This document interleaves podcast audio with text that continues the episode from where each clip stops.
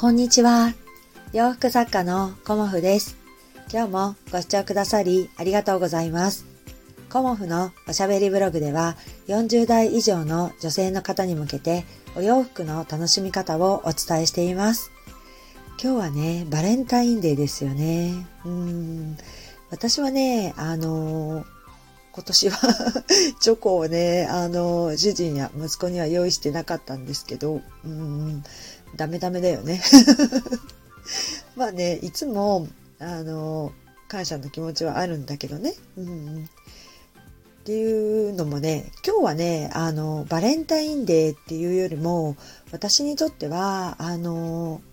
入籍をした記念日なんですよね。うん、だから、あの、気持ち的に大きいのは、やっぱり入籍した日だなっていう、あの、もう20年以上ね 前になりますけど、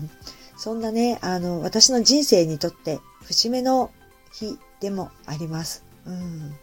なのでね、あの、そういうこともあって、あの、バレンタインはね、なんとなく人事のような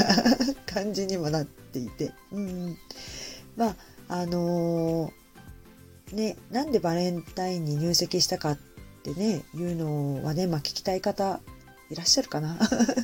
あれなんですけど、あの、私、あの、大学を卒業して実家に帰って、えっ、ー、と、主人とね、遠距離交際というか、遠距離恋愛をしていました。うん、で、あの、入籍をしてから、あの、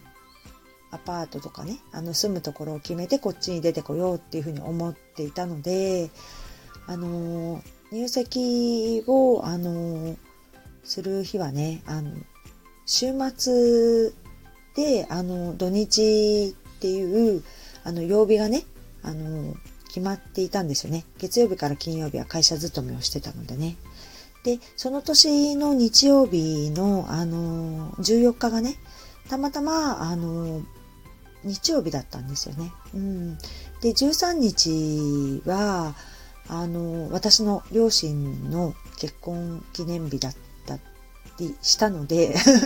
ちょっとずらそうかなっていうのもあったしあのタイミング的にねあの退社の準備に入るのにも、まあ、この時期かなっていうような感じで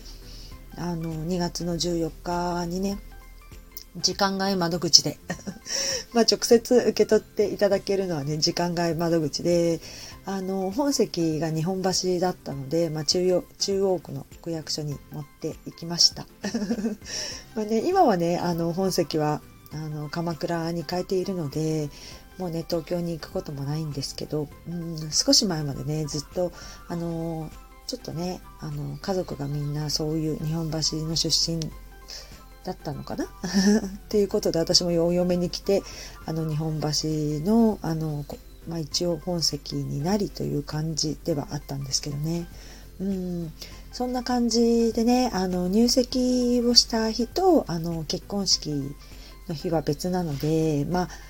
ね、どっちを結婚記念日っていうかっていうのもあるんですけど一応私はね今日は入籍記念日というような感じで位置づけて います。うん、そんな感じでね、あのー、皆さんね、今日バレンタイン、うん、いろんなね、思い出ありますよね。うん、私はね、子供が生まれてから、あの、娘がね、やっぱり友チョコブームだったので、うん、本当にもう13、12とかもう100個、200個なんか、あの、年齢が上がるにつれて部活のお友達やらクラスのお友達やら、すごくたくさんね、あの、お菓子作り やりました。まあもうね大きくなってきたのでそういうことはないんですけど、まあ、自分で作ったりもしてますけどね娘は。うん。そんな感じであの今日はね皆さん楽しいバレンタインをお過ごしくださいね。うん。と前置きが長くなっちゃったんですけど今日は柄と柄のコーデについてお話しさせていただこうと思います、まあ、昨日ねあのイッテ Q の収録じゃなくてオンエアがあって、あの柄、柄コーデ、うん、私のお洋服でも柄のお洋服を組み合わせて、あの着てくださったんですけど、柄と柄のコーデをね、私はね、おすすめしたいなっていうふうに思って、あの、今日はお話しさせていただきますね。うん。えっ、ー、と、柄と柄のコーデって、もう、なんていうのかな、敬遠されがちというか、あの、おしゃれ上級者？が着るんじゃないかみたいなイメージもね、なきにしもあらずなんですけど、あの、柄と柄もね、すごくね、あの、素敵なのでね、あの、その今日はね、ポイントをいくつかお伝えするので、そのポイントに向けてね、あの、ちょっと柄と柄のコーデ、うん、あの、取り入れていただけたらなと思います。まずね、柄のお洋服を、あの、トップスとボトムスで着る場合、あの、お洋服のね、お色を合わせるといいですよっていうことをね、あの、おすすめしたいかなと思います。まあ、一色コーデというような感じで、あの同じ系統のお色を持ってくるっていうことですよね。うん。で、昨日、あの、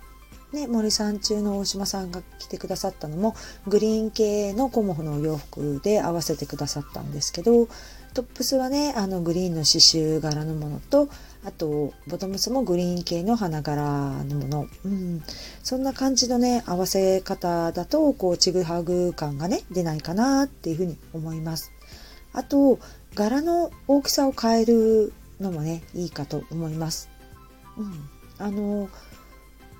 大きい柄のものをボトムスに持ってきてあのトップスはね小柄なあのものおとなしめのものを持ってくるっていうような合わせ方もねいいんじゃないかなと思います。であとはねあの本当に柄と柄がバラバラになるのはちょっとっていうような感じでしたらあの柄をねあの上下あの合わせてくるといいかなっていうふうに思います。うん、柄の何て言うのかなこう系統ですよね。幾何学模様だったら幾何学模様みたいなものを上下持ってくるとか、うん、あとドットでまとめたいんであればドットでまとめてくるとか。ね、あの、チェックでも、あの、奇抜なチェックとほとんど目立たないようなチェックを持ってくるだとか、まあ、合わせ方っていうのはね、あの、いろいろあると思うんですけど、そんな感じで合わせていくものと、あとは、まあ、さっきのね、一色コーデに近いんですけど、えっ、ー、と、トーンを合わせていくっていうことですよね。うん。お色味、うん、全体のコーデのバランスの、こう、トーンを合わせていくっていうのもあのすごく統一感があってあの柄がねこうちぐはぐにならないし浮き浮きすぎないっていうのかな。うん。こう目がチカチカしないっていうのかな。そんな感じでね、あのトーンを合わせてくるのもすごくいいと思います。あのあとはね、モノトーンでまとめたりすると、すごくね、あの、おしゃれ感がアップしたりだとか、あと、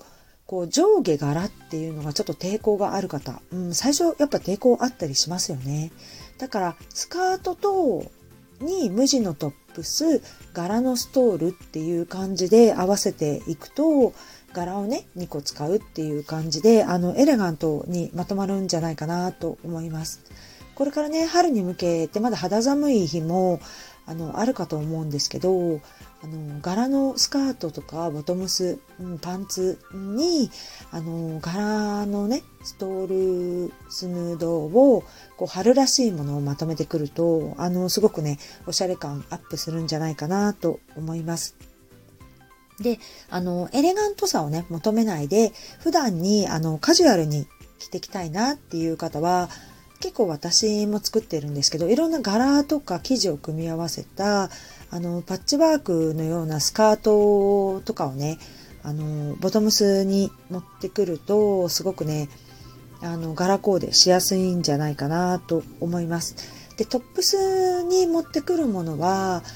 例えばストライプのね、あの、そんなに目立たないような、あの、シャツだとかね、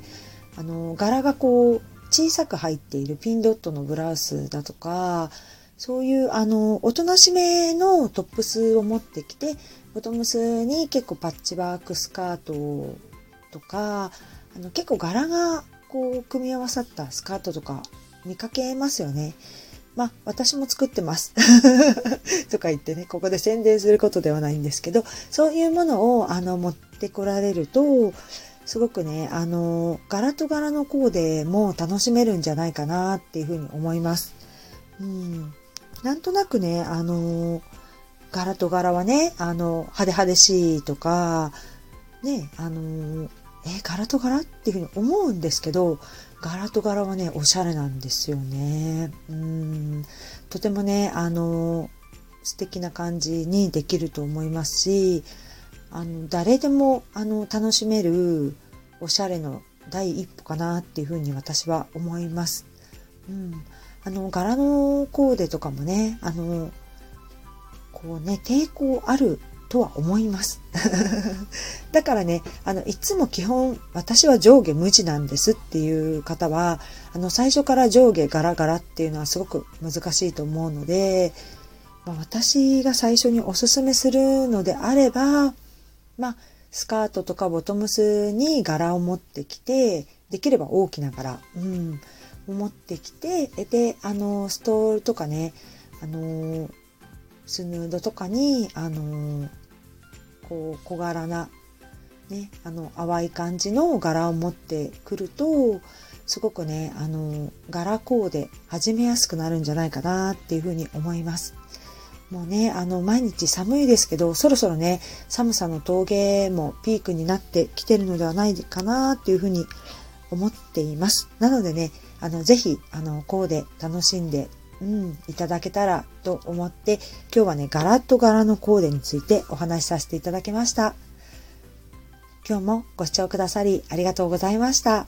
洋服作家、コモフ、小森屋隆子でした。ありがとうございました。